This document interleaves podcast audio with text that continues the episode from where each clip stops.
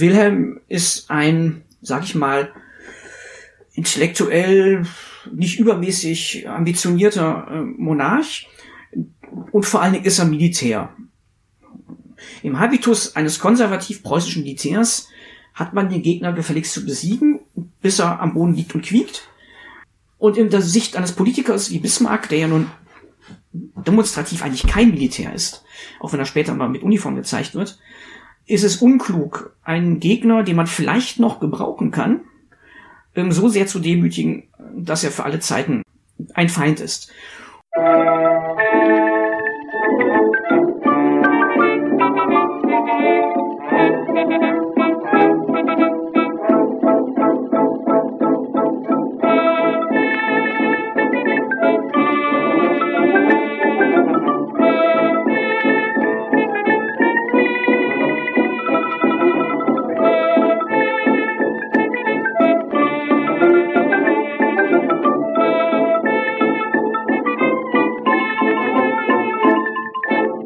Dieser Folge von Geschichte Europas und der Besprechung des Deutschen Kriegs von 1866 schließen wir den Überblick über die drei sogenannten Einigungskriege des Deutschen Reichs mit Professor Tobias Arendt ab.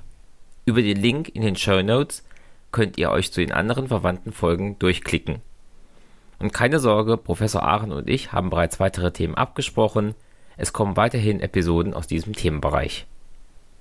Besucht auch die Website von Historytelling, dem Verbund unabhängiger Geschichtspodcasts.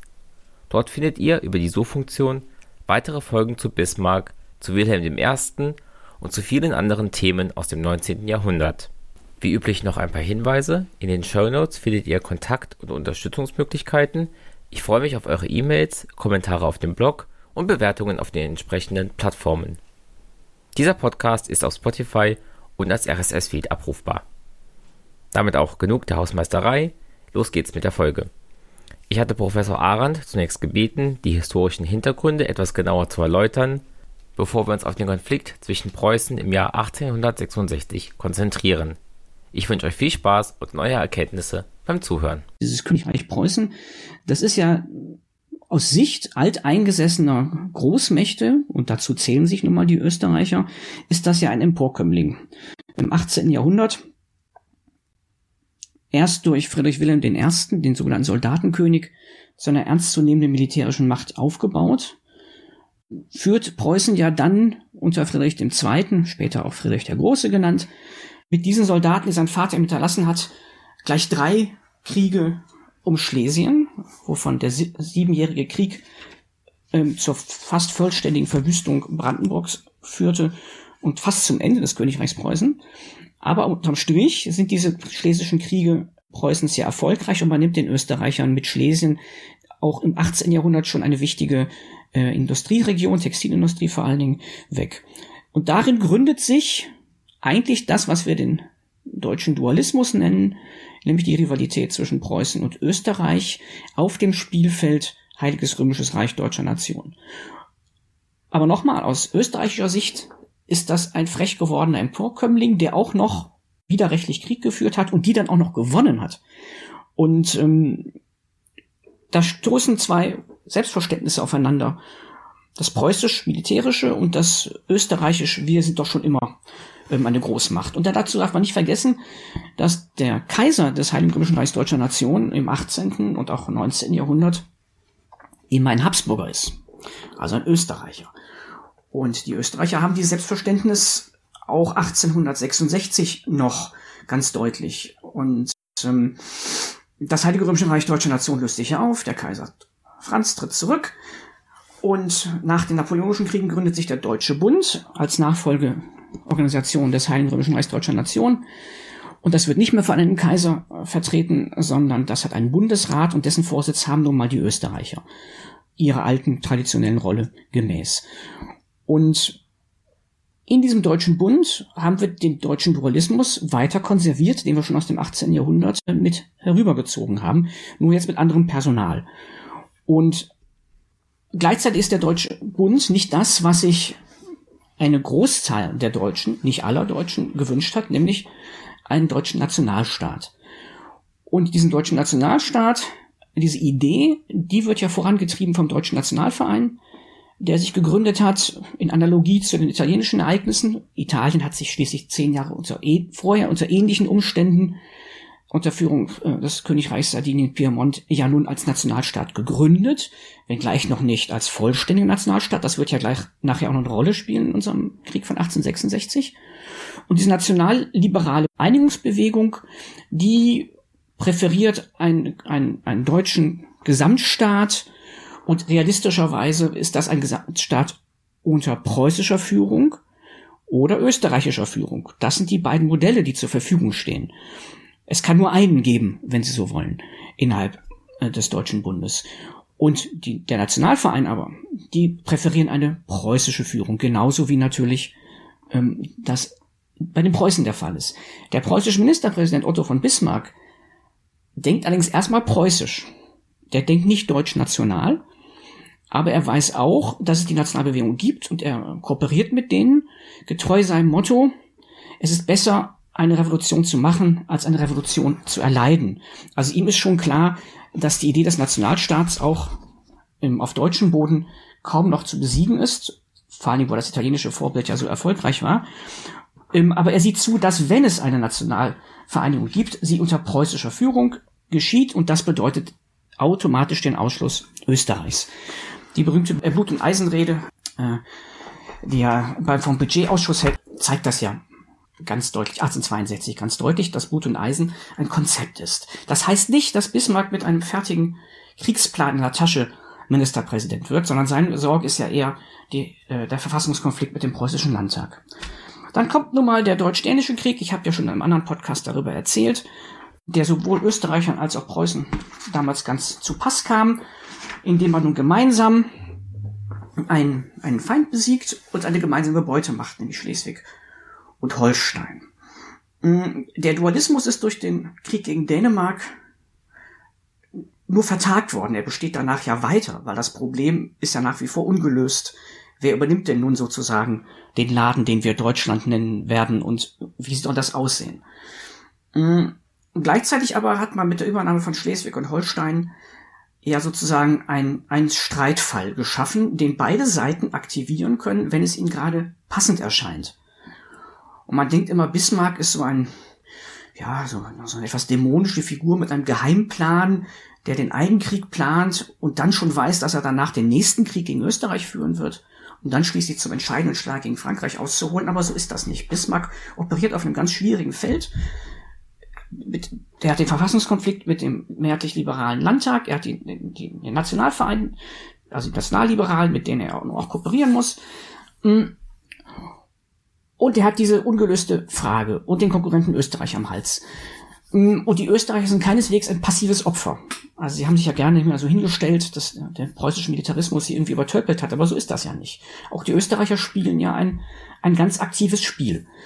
Zum Beispiel versuchen sie 1863 ein, eine Reform des Deutschen Bundes, die darauf hinausgelaufen wäre, mehr oder weniger ähm, österreichische Führung noch äh, zu verfestigen. Das kann Bismarck verhindern. Dann kommt es halt zu diesem Krieg. Und äh, beide Seiten wissen, dass dieses gemeinsam verwaltete Gebiet Schleswig und Holstein ein, ein Zankapfel sein wird. Und sowohl Preußen als auch Österreich versuchen auf diplomatischen Wege immer wieder Lösungen zu finden. Auch Bismarck äh, ist keineswegs der Kriegstreiber, als der immer hingestellt wird, weil der Ausgang eines Krieges gegen Österreich, beziehungsweise zwischen Preußen und dem Deutschen Bund, ja extrem unklar ist. Heute denken wir man ja, ja klar, König Rätz und Überlegenheit des Hüttenadelgewehrs etc. Ähm, aber das stand ja vor dem Krieg überhaupt nicht fest. Also ein Krieg ist immer ein Risiko und ähm, wenn man nicht sicher ist, dass man ihn gewinnt, versucht man ihn zu vermeiden. Also diplomatische Bemühungen für Lösungen werden von Österreich wie auch von Preußen immer wieder hin und her geschoben. Gleichzeitig gibt es 1866 Geheimverhandlungen zwischen Preußen und Italien. Italien möchte gerne das Veneto, das österreichisch ist, um seine Nationalstaatsbildung ähm, fortzusetzen. Gleichzeitig äh, aber haben die Österreicher Geheimverhandlungen mit Frankreich und Frankreich mit Italien. Also es wird schon viel hin und her verhandelt. Ähm, aber das heißt immer noch nicht, dass es zu diesem Krieg kommen muss. Also 1864 markiert ein, ein Hinauszögern von Entscheidungen, wie die Entscheidungen fallen werden, ist immer noch völlig unklar. Und dann kommt es ja 1865 zur Konvention von Gastein, wo sich ja nun äh, Österreich und Preußen erst einmal ein bisschen einig werden. Also sie sagen, wir verteilen jetzt Schleswig-Holstein nicht fest untereinander, sondern wir betrachten es weiterhin als ein gemeinsam verwaltetes Gebiet. Holstein ist österreichisch, Schleswig äh, wird preußisches Verwaltungsgebiet und dann schauen wir, wie es weitergeht. Das ist von vornherein ein Provisorium. Und dann kommt es 1866 ja nun im Sommer zu einer gewissen Eskalation. Und es gab einen, man sagt immer, äh, die Preußen hätten das entscheidend vorangetrieben. Man verweist dabei gerne auf den preußischen Kronrat im Februar 66, in dem die Preußen das schon irgendwie beschlossen haben wollen. Aber so einfach ist es auch nicht. Ähm, sind sowohl die Österreicher als auch die Preußen unternehmen Initiativen zur Reform des, des, des, Bundestag, des Bundesrats, also der Gesamtverwaltung des Deutschen Bundes. Und da überbieten sich wechselseitig an Vorschlägen, die die einen nicht annehmen können und erst dann eskaliert die Situation. Und aus preußischer Sicht ist der entscheidende Schritt, den die Österreicher machen, der Bruch der Konvention von Gastein, als sie nämlich die Schleswig-Holstein-Frage dem Bundesrat vorlegen zur Entscheidung. Und aus preußischer Sicht ist das in der Gasteiner Konvention ausgeschlossen worden. Das steht da zwar nicht so explizit drin, aber man kann das so verstehen, wenn man das so verstehen möchte. Und damit bieten die, die Österreicher aus preußischer Sicht einen Kriegsgrund an. Ähm, also die, die Entscheidung über diese Verwaltungsfrage nicht mehr unter sich zu regeln, unter Preußen und Österreich, sondern den anderen vorzulegen. Also all denen, die da so sind, Bayern, Württemberg, Baden, Hessen, Braunschweig und wie sie alle heißen, dass die jetzt plötzlich mitreden sollen. Wie wollten denn Preußen bzw. Österreich diesen deutschen Bund reformieren und welche Gründe hatten sie dafür? Also ich habe ja eben schon erklärt, aus österreichischer Sicht gibt es gar keinen Zweifel daran, wer die älteren Rechte hat. Und ähm, die Österreicher ähm, sind, wenn sie so wollen, deutlich rückwärtsgewandter als die preußische Sicht. Die Österreicher verharren auf ihrem alten Status und als Vielvölkerstaat sind sie natürlich auch dem Nationalstaatsprinzip ganz anders, weniger, sehr viel weniger aufgeschlossen gegenüber als das da schon etwas homogenere äh, Gebiet Norddeutschland, sagen wir mal, von den süddeutschen Staaten, das ist jetzt ein Sonderfall, da rede ich jetzt mal, mal nicht. Also die wollen ihre, ihre, ihre Hegemonie, die sie sozusagen für Gott gegeben halten, fortsetzen und die Preußen wollen das in Frage stellen. Und Bismarck macht einen Vorschlag, ähm, nämlich, dass, dass, dass das ein allgemeines, großes deutsches Parlament geben solle, frei gewählt, das dann künftig entscheiden soll über die Geschicke im Deutschen Bund. Und das lehnt Österreich ab und versteht es zu Recht auch als Provokation. Und das sind so diese diplomatischen Dinge, die da vordergründig eine Rolle spielen. Hm, dass es dann doch irgendwann zu einem Krieg kommen würde, weil beide Seiten sich einfach nicht bewegen, das ähm, ist dann schon auch beiden Seiten relativ klar. Und beide Seiten ähm, führen ja nicht zufällig schon vor dieser Eskalation im Sommer Verhandlungen mit, mit anderen Mächten, um sie auf ihre Seite zu ziehen. Dann sieht Preußen ja einen Bruch der Gasteiner Konvention an und daraus entwickelt sich dann eine ja, diplomatische Krise innerhalb des Deutschen Bundes. Wie läuft diese ab? Ja, Preußen tritt aus dem Deutschen Bund aus. Ähm, und es wird eine Bundesexekution gegen Preußen ausgesprochen. Hm, Preußen also, tritt aus und hat natürlich auch einige norddeutsche Verbündete, die Oldenburger, Mecklenburg und so. Und formal ist dieser deutsche Bruderkrieg ein Krieg Preußens seiner Verbündeter gegen den Deutschen Bund. Preußen ist ja ausgetreten und ähm, führt nominell betrachtet Krieg gegen den Deutschen Bund. Ähm, und es ist ja kein Krieg nur zwischen Preußen und Österreich, sondern auf österreichischer Seite kämpfen die Bundesgenossen, die ihrer Bundespflicht nachkommen. Denn äh, die Bundesakte sieht das, von 1815 sieht das vor, dass man sich wechselseitig äh, gegen einen äußeren Feind hilft. Also Badener, Württemberger, Bayern, Hessen und Sachsen erfüllen ihre Bundespflicht und auch Hannover, indem sie äh, in diesem Krieg auf Seiten des Deutschen Bundes kämpfen. Diese Bundesexekution wird die von allen Verbündeten Österreichs ja begeistert sozusagen mitgetragen oder gibt es da auch große Vorbehalte, jetzt einen Deutschbund internen Krieg zu führen? Ja, begeistert ist davon niemand. Auch die Öffentlichkeit ist davon übrigens nicht begeistert. Ähm, selbst in Preußen ist man da, es gibt ja in Preußen so einen Attentatsversuch auf Bismarck, einen vergeblichen. Ähm, das, das ist nirgendwo populär, wenn Deutsche auf Deutsche schießen. Und wenn ich jetzt mal die Österreicher sozusagen damit subsumieren darf, sie sind ja auch Teil des Deutschen Bundes. Das ist nirgendwo populär. Hm, ganz anders als der Krieg gegen Dänemark und auch anders als der Krieg gegen Frankreich handelt es sich halt hier nun um einen internen Krieg, einen Bruderkrieg. Und das selten ähm, populär. Hm, der König von Hannover zum Beispiel, der blinde Georg V., der versucht sich irgendwie rauszuhalten, was eigentlich nicht gelingt.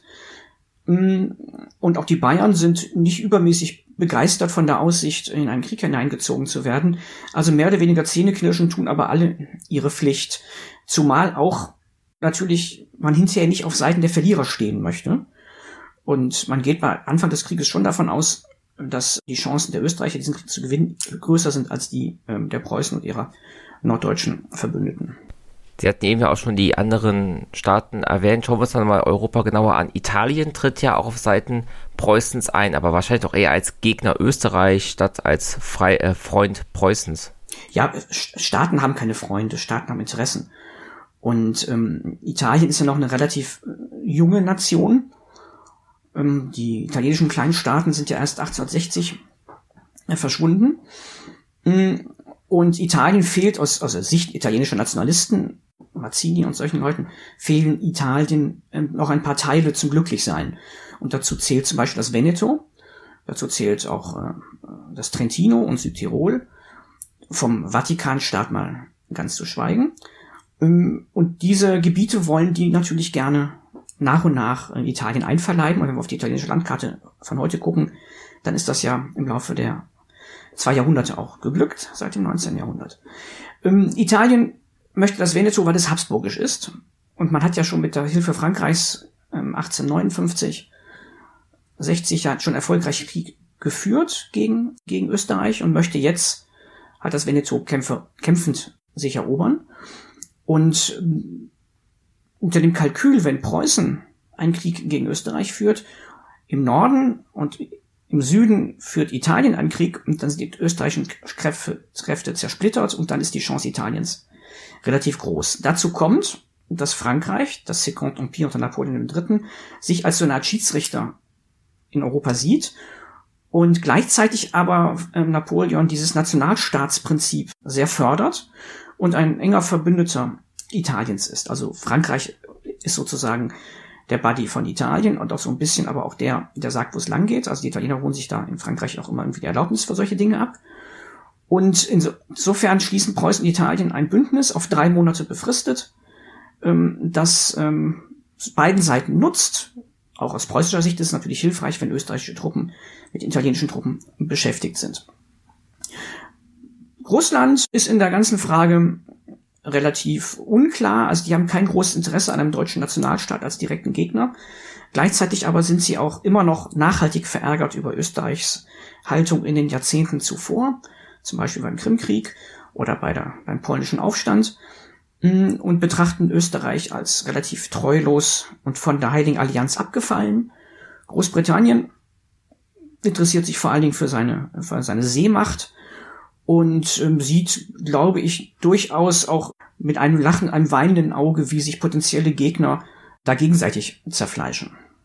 Das heißt aber jetzt auch, wenn Frankreich zumindest pro-italienisch handelt und Italien pro-preußisch handelt, dass dann Frankreich ja doch so halb auf preußischer Seite steht, was ja vor allem, wenn man bedenkt, was fünf Jahre später da passiert, dann doch eine gewisse Ironie hat. Oder konstruiere ich jetzt dazu sehr rein? Ja, das ist ja auch nicht ganz richtig, denn Österreich und Frankreich schließen ja auch noch einen Vertrag ähm, vor dem Krieg, einen Geheimvertrag, ähm, in dem Frankreich sich sozusagen es ist, also Frankreichs Interesse ist ja nach wie vor und immer wieder die Rheingrenze. Da wollen die Franzosen ja nicht von ablassen.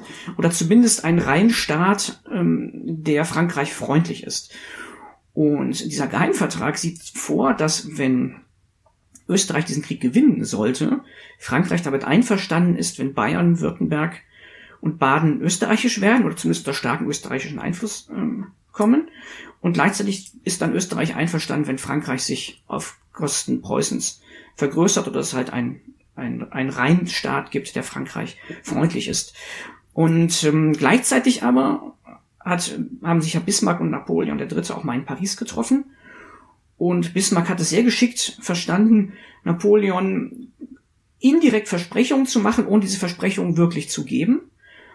Mm, nämlich ebenfalls auf Kompensation ähm, am Rhein, wenn Preußen diesen Krieg gegen Österreich gewinnt und Frankreich sich raushält.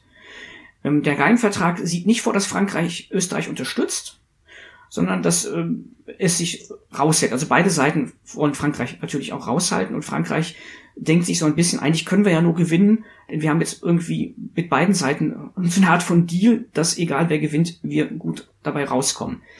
Dass das dann eigentlich nicht funktioniert, weil Bismarck nach dem Sieg sagt, ich habe dem Napoleon überhaupt nichts versprochen, das hatte sich alles nur so herbeigeredet, führt dann in Frankreich zu einer sehr aggressiven antipreußischen Haltung, die unter dem Stichwort Rache für Sadova dann ja auch populär wird. In Frankreich heißt die Schlacht von Königsgrätz Schlacht von Sadova. Das ist ein Ort bei Königsgrätz, weil Königsgrätz wahrscheinlich für französische Zungen kaum aussprechbar ist. Und dieser Rache für Sadova-Gedanke, der ähm, sozusagen Frankreich wurde betrogen um, um die Beute für seine Neutralität, die ist dann relativ wichtig, warum es 1870 zum Kriegsausbruch kommen kann. Ist nicht der einzige Grund, aber das ist so ein bisschen so der mentale Hintergrund bei der ganzen Sache. Wenn man sich jetzt eine Karte anschaut der verschiedenen Kriegsparteien und Bündnisse zu Beginn des Krieges, das ist ja schon eine sehr lange, auch recht verwinkelte, zersplitterte Front, die sich ja hauptsächlich durch Nord- und Mitteldeutschland zieht. Wie beginnen jetzt die ersten Kriegshandlungen? Wo finden die ersten Schlachten statt? Was passiert nun bei Beginn des Deutschen Kriegs? Der Deutsch-Französische Krieg ist ja unheimlich überschaubar. Das ist ähm, ganz einfach zu erzählen. Der Deutsche Krieg das ist kompliziert, weil wir da unterschiedliche Armeen haben, die an unterschiedlichen ähm, Fronten gleichzeitig agieren. Lassen wir jetzt mal die italienische Front weg. Dann haben wir einmal die Front einer preußischer Truppen, die aus Hamburg und Holstein, also Holstein haben die Preußen besetzen Holstein sofort, als die Bundesexekution gegen sie ausgesprochen wird. Und von Hamburg und Holstein kommen dann preußische Einheiten, die nach Hannover reingehen, ins Königreich Hannover um sich Richtung ähm, Süden, Richtung Schlachtfeld zu bewegen. Und ähm, die Hannoveraner sind so ein bisschen hin und her gerissen, was sie jetzt machen sollen. Ob sie die Preußen jetzt einfach durchmarschieren oder nicht. Mm, und das findet aber der König von, von Hannover ziemlich ehrlos und lässt dann, ähm, beruft die Reservisten ein.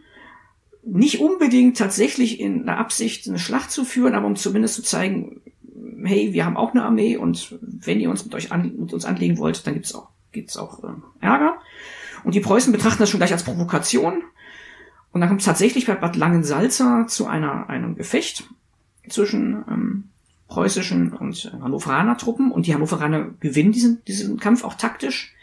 Und trotzdem kapitulieren die Hannoveraner, weil die Preußen danach dann doch so eine zahlenmäßige Überlegenheit herstellen, dass der Krieg von Hannover dann doch nicht zu gewinnen ist. Und diese Schlacht von Langensalza im Hannoveraner Gedächtnis äh, jahrzehntelang ein fester Ankerpunkt, aus preußischer Sicht eine Petitesse.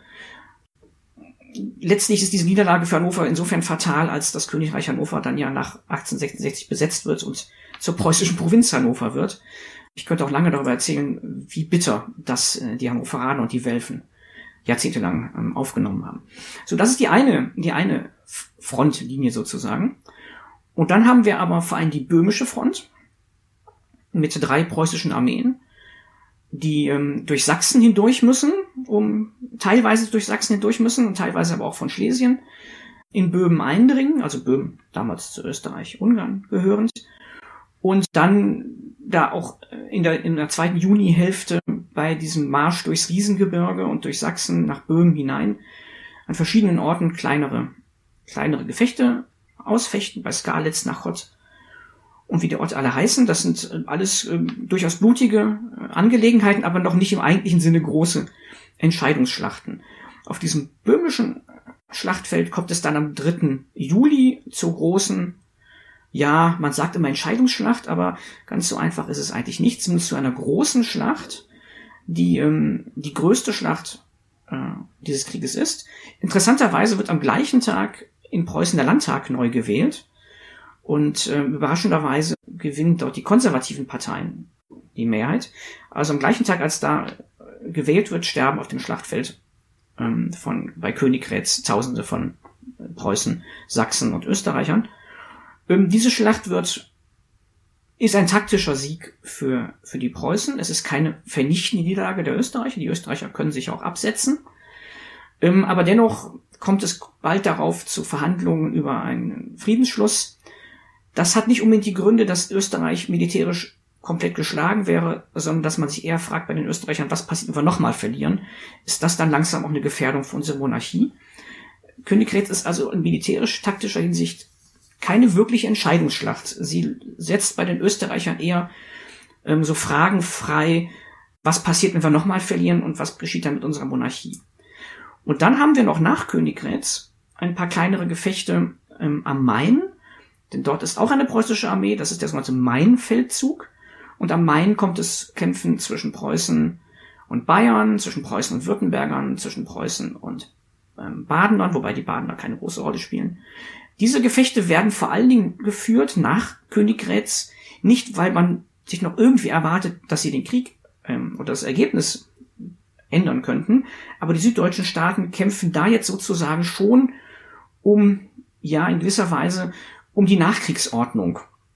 Also um schon klar zu machen, wir haben auch Armeen und wir, wir ergeben uns jetzt hier nicht ähm, kampflos und wir wollen schon auch entsprechend gehört werden, wenn es dann irgendwann mal zu einer Art von deutscher Staatsgründung kommt. Also die kämpfen da jetzt sozusagen auch aus Prestigegründen, aber auch um Verhandlungspositionen zu haben. Diese Gefechte sind alle nicht groß, werden auch von Preußen, den preußischen Truppen auch in der Regel gewonnen, weil weder Bayern noch Württemberger angemessen Truppen entgegenwerfen können, auch nicht ausreichend technisch ausgerüstet sind. Das Zündnadelgewehr der Preußen spielt da schon eine gewisse Rolle. Ähm, und am Ende kommt es dann zum Vorfrieden von Nikolsburg im Juli und dann zum Frieden von Prag im August 66, der den Krieg beendet. Es gibt übrigens in Uettingen, und das ist nicht weit weg von Würzburg, einen ganz wunderbaren Friedhof, der, wo die gefallenen Österreicher und Preußen, äh, Bayern und Preußen dieser Kämpfe liegen. Also wenn Sie mal nach Uettingen kommen, besuchen Sie den dortigen Friedhof. Das ist ein ganz toller Soldatenfriedhof, fast der schönste, den ich auf deutschem Boden kenne. Der ist relativ unbekannt. Ja, der Frieden regelt dann, also es ist ein relativ milder Frieden. Ja, also die Preußen verzichten zum Beispiel darauf, in Wien einzumarschieren unter großem Tamtam. Also versuchen die, Preuß die österreichische Ehre nicht zu verletzen. Ähm, und es gibt auch keine nennenswerten territorialen Anforderungen. Also Österreich kommt da relativ unbeschadet raus, aber Österreich muss, und das ist das Entscheidende, aus dem Deutschen Bund austreten. Das heißt, dieser Krieg entscheidet den, den deutschen Dualismus, der seit dem 18. Jahrhundert herrscht. Also Österreich tritt aus und nördlich der Mainlinie gründet sich dann der Norddeutsche Bund als Zusammenschluss Preußens und der norddeutschen Verbündeten, die süddeutschen Staaten Bayern, Württemberg und Baden.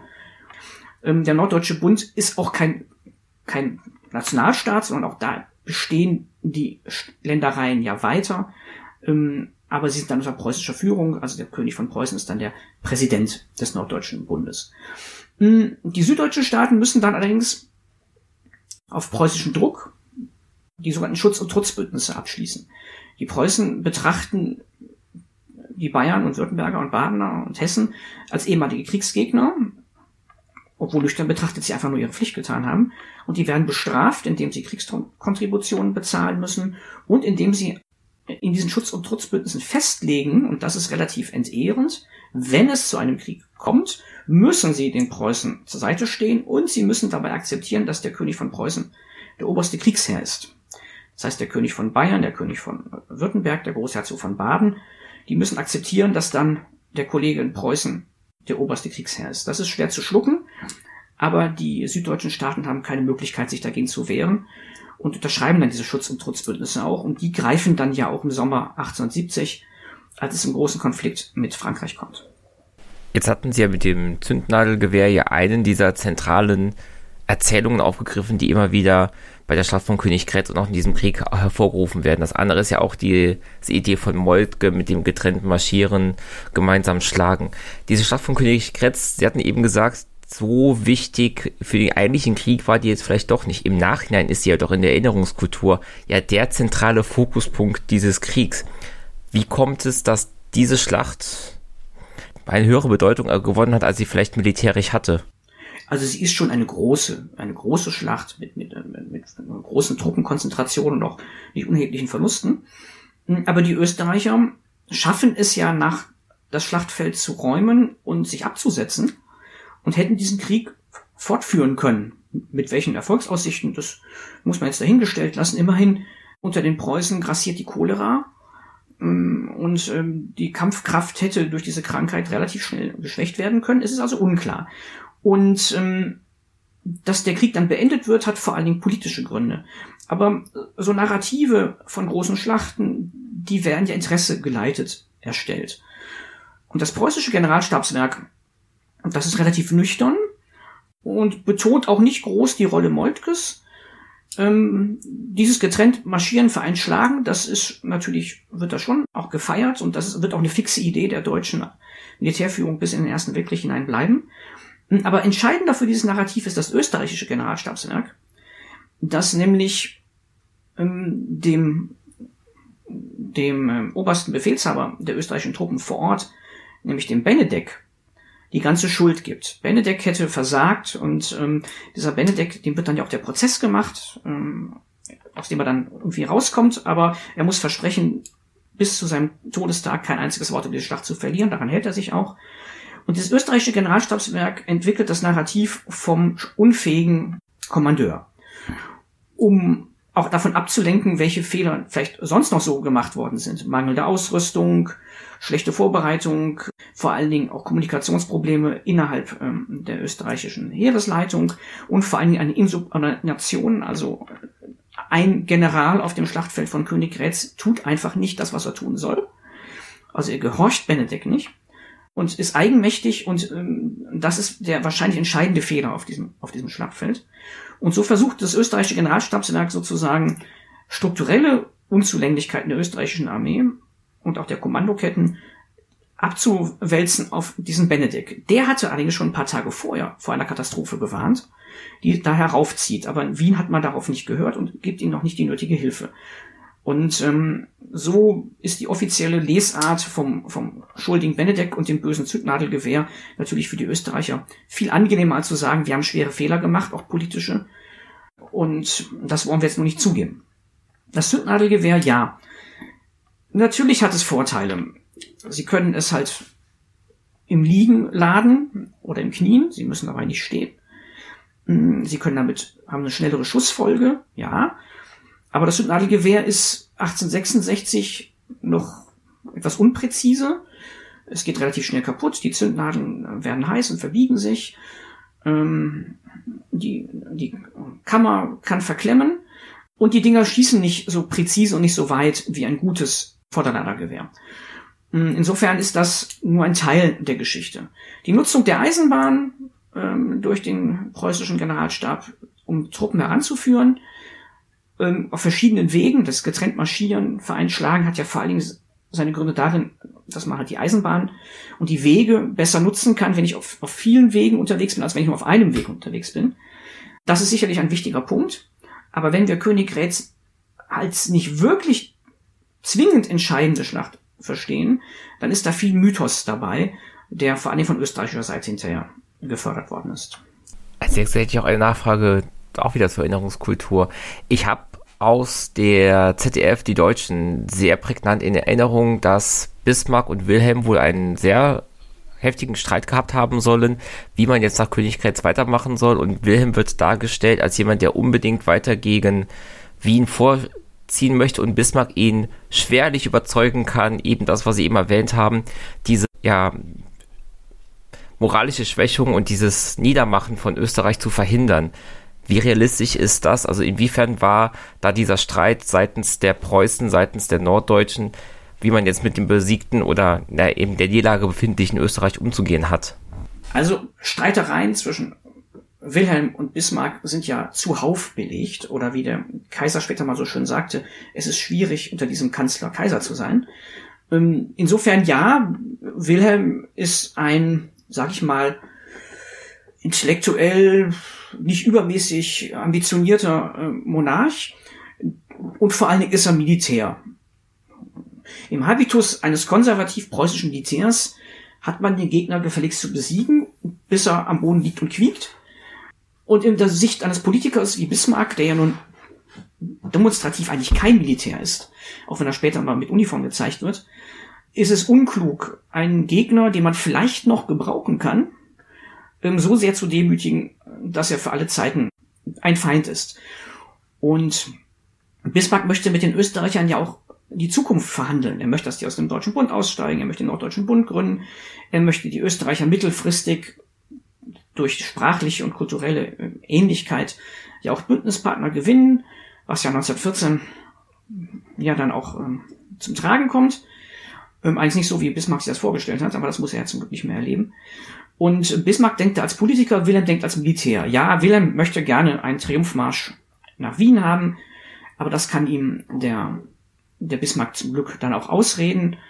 Und ähm, das ist schon relativ ähm, plausibel, auch wenn es eine ZDF-Serie so behauptet. Heißt ja nicht, dass es falsch sein muss. Wie freiwillig sind denn die norddeutschen Staaten dann dem Norddeutschen Bund nach dem Krieg beigetreten, wenn sie jetzt nicht wie Hannover und so weiter annektiert worden waren, sondern die ursprünglich verbündeten Staaten Preußens? Ja, freiwillig. Also natürlich dass in der Verfassung des Norddeutschen Bundes Preußen die Majorität hat, das ist ja klar, aber dagegen können die anderen auch schlecht argumentieren. Preußen ist nun mal flächenmäßig und bevölkerungsmäßig mit Abstand äh, der größte Staat im Norddeutschen Bund und die anderen machen das schon mit.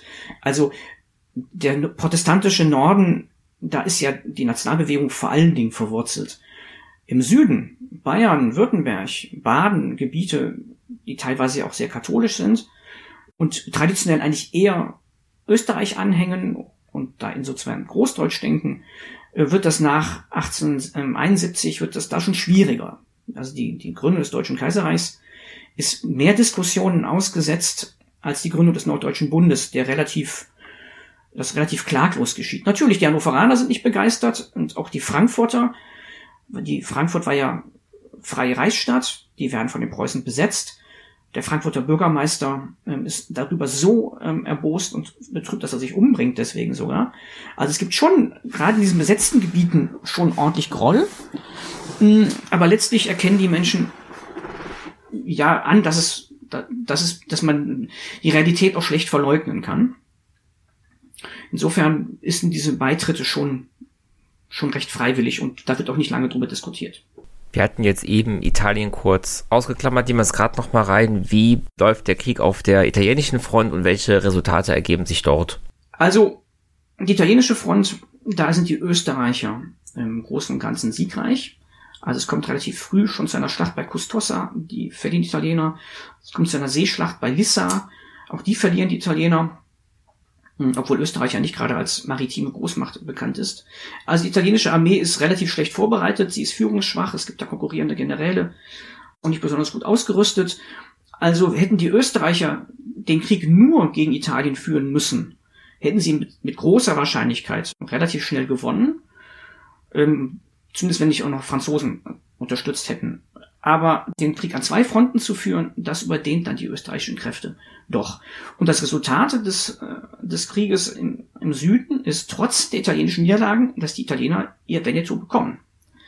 Sie bekommen aber nicht Trentino und Südtirol, das wollten sie eigentlich ursprünglich auch haben, das bleibt österreichisch. Und das wird dann ja als Italien 1915 in den Ersten Weltkrieg eintritt, eines der entscheidenden Kriegsziele und Argumente der Kriegsbefürworter sein, wir wollen jetzt endlich äh, unsere Alpenfront begradigen. Hm, aber das bekommen sie da ähm, in der Situation 1866 nicht. Jetzt waren wir eben auch schon bei den Narrativen, die es gibt. Da haben wir uns sehr detailliert angeschaut. Sie haben diesen Friedhof erwähnt. Machen wir es mal das, den Blick etwas größer. Wo steht der deutsche Krieg heute in der Erinnerungskultur generell und auch in der historischen Bildung? Er ist, wenn Sie so wollen, das Sandwich-Kind der drei ähm, Einigungskriege. Das mittlere Kind ist immer das, das so ein bisschen vergessen wird. Ähm, der Deutsche Krieg war nie populär und ist es auch hinterher nicht, nicht geworden. Es gab zwar den sehr populären Spruch, ohne Düppel kein Königgrätz, ohne Königgrätz kein Sedan, ohne Sedan kein deutsches Kaiserreich. Also man sieht ihn schon als den mittleren der drei Einigungskriege, aber er ist und bleibt halt ein Bruderkrieg mit recht unklarer moralischer Bewertbarkeit. Also man kann beim Deutsch-Dänischen Krieg ja aus deutscher Sicht sagen, ja, die Dänen haben mit der Novemberverfassung Recht gebrochen und die wollten unsere äh, deutschsprachigen Mitbürger in Schleswig unterdrücken. Da konnte man einen Krieg rechtfertigen. Der Krieg gegen Frankreich ist sowieso in der deutschen Sicht problemlos zu rechtfertigen, den haben schließlich die Franzosen erklärt. Außerdem ist das der Erbfeind, der sogenannte. Aber den Krieg zwischen den Preußen und ihren Verbündeten gegen den Deutschen Bund, der war auch im Nachhinein schwerlich irgendwie moralisch zu rechtfertigen. Und er war, hatte halt das Stigma eines Bruderkrieges. Insofern hat man sich an den eher so nebenbei erinnert. Ich habe es schon erwähnt, in Hannover wurde die Schlacht bei Langensalza immer wieder erwähnt, sozusagen als Ausdruck Hannoveraner Selbstbestimmung und Hannoveraner militärischer Stärke, ähm, während das auf preußischer Sicht gar keine, überhaupt gar keine Rolle spielte. Hm. Auch bei Fontane, Theodor Fontane, der ja nun drei, ähm, mal, also alle drei Kriege beschrieben hat, auch Fontane drückt sich in diesem Krieg am ehesten noch so rum, um, um, um sozusagen nationalen Pathos und pro-preußische Berichterstattung. Das ist so ein Krieg, an den sich keiner so richtig gerne erinnert. Natürlich wird er erinnert, es gibt auch Königgrätstraßen und Nachkotzstraßen und Skalitzstraßen in Berlin zum Beispiel. Hm, aber er ist ein bisschen das Schmuddelkind. Eben habe ich Sandwichkind gesagt, er steckt halt zwischen in, bei den drei Kriegen in der Mitte. Auch an der Siegessäule in Berlin, natürlich, gibt es auch Kanonenrohre äh, aus, aus der Schlacht von Königgrätz, die dort angebracht sind. Aber er ist ein bisschen, ja, man verschweigt ihn ein, ein kleines bisschen. Zumal ja vier Jahre später, nur vier Jahre später, ja ein viel größerer und längerer Krieg und verlustreicherer Krieg ähm, dann noch kommt, wo Preußen und Bayern und Württemberger alle zusammen kämpfen und nicht so wie vier Jahre zuvor gegeneinander. Insofern, ja, es gibt auch Denkmäler, klar, auch in Deutschland stehen heute noch, noch Denkmäler, an Bad Kissingen zum Beispiel, ein schönes großes Denkmal in Koblenz, die an diesen Krieg erinnern, aber es ist ein bisschen verschämt. Ich frage jetzt mal absichtlich ein bisschen provokativ. Als Bismarck 1862 preußischer Ministerpräsident ist, hat er da schon einen Plan in der Tasche, dass er durch die Vergrößerung Preußens ein einheitliches deutsches Reich gründen will? Also in meinem Buch 1870, 71 schreibe ich, er hat keinen Masterplan. Ich habe ja eben schon erwähnt, dass er diese Rede hält vor dem Budgetausschuss des preußischen Landtags. Da ist er wenige Wochen zuvor Ministerpräsident geworden. Und da kommt ja dieses Wort von nicht durch Majoritätsbeschlüsse werden die Fragen unserer Zeit entschieden. Das war der Fehler von 1848, 49, sondern durch Blut und Eisen.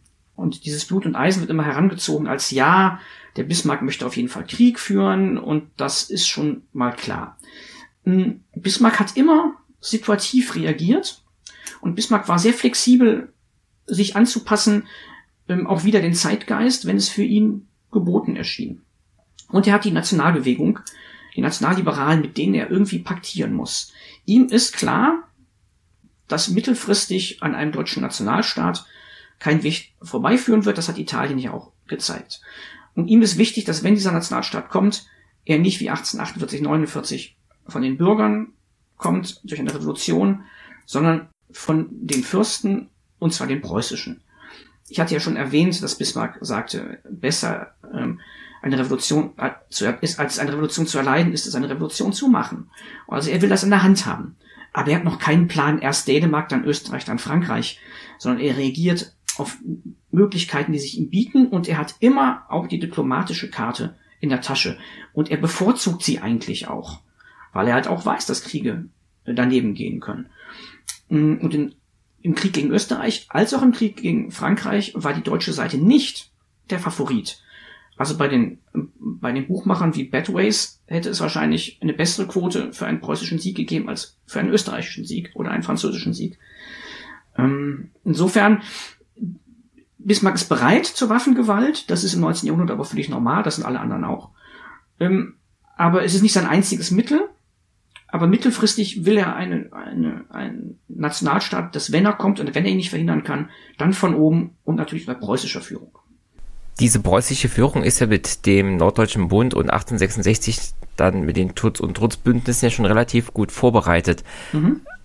dennoch, da hier nochmal die Frage, wenn Sie sagen, er war auch auf das diplomatisch aus, das heißt, er hätte auch durchaus die Route nehmen können oder vielleicht auch nehmen wollen, die süddeutschen Staaten durch mhm. entsprechende Verträge in ein Reich mhm. zu bringen und nicht ja, durch, was wir alles haben, Emser Depesche, Sedan und mhm. so weiter. Genau. Also es gibt ja in der norddeutschen Verfassung gibt es einen Artikel, ich glaube, es ist der letzte Artikel der norddeutschen Verfassung, in dem steht drin, den späteren Beitritt der süddeutschen äh, Staaten regelt dann ein Gesetz. Das heißt, es ist schon vorgesehen in der norddeutschen Verfassung, dass die Süddeutschen irgendwann beitreten. Das muss ja nicht zwingend durch einen Krieg passieren. Es gibt noch das Zollparlament. Das Zollparlament ist ein, ein Versuch, ähm, auf ökonomischer Basis eine Einheit herbeizuführen. Im Zollparlament sind die norddeutschen Staaten vertreten, aber auch die süddeutschen Staaten. Und es kommt 1867 zu ähm, Zollparlamentswahlen, an denen die norddeutschen und die süddeutschen Staaten gleichermaßen teilnehmen. Und bei diesen Zollparlamentswahlen, das Zollparlament regelt sozusagen als separates Parlament wirtschaftliche Zusammenarbeit zwischen Nord und Süd. Und bei diesen Zollparlamentswahlen kommt es dann, aus Sicht Bismarcks unglücklicherweise, dazu, dass in den süddeutschen Staaten vor Dingen jene Parteien gewinnen, die man als partikularistisch bezeichnen kann, also die eher äh, die Eigenständigkeit der süddeutschen Staaten betonen, statt eine, eine, einen gemeinsamen Nationalstaat. Und das behindert sozusagen die Integration auf friedlich-ökonomischen Wege der Süddeutschen in den norddeutschen Bund hinein. Und das betrachtet Bismarck schon als ziemlich äh, schweren Rückschlag. Und da beginnt die Kriegskarte schon nach und nach realistischer zu werden. Und der Krieg kann natürlich nur gegen Frankreich geführt werden, als den alten Erbfeind. Und als vor allen Dingen die Macht auf dem Kontinent, die sich ja eigentlich für, die, für den Schiedsrichter hält und für den, der sagt, wo es lang geht.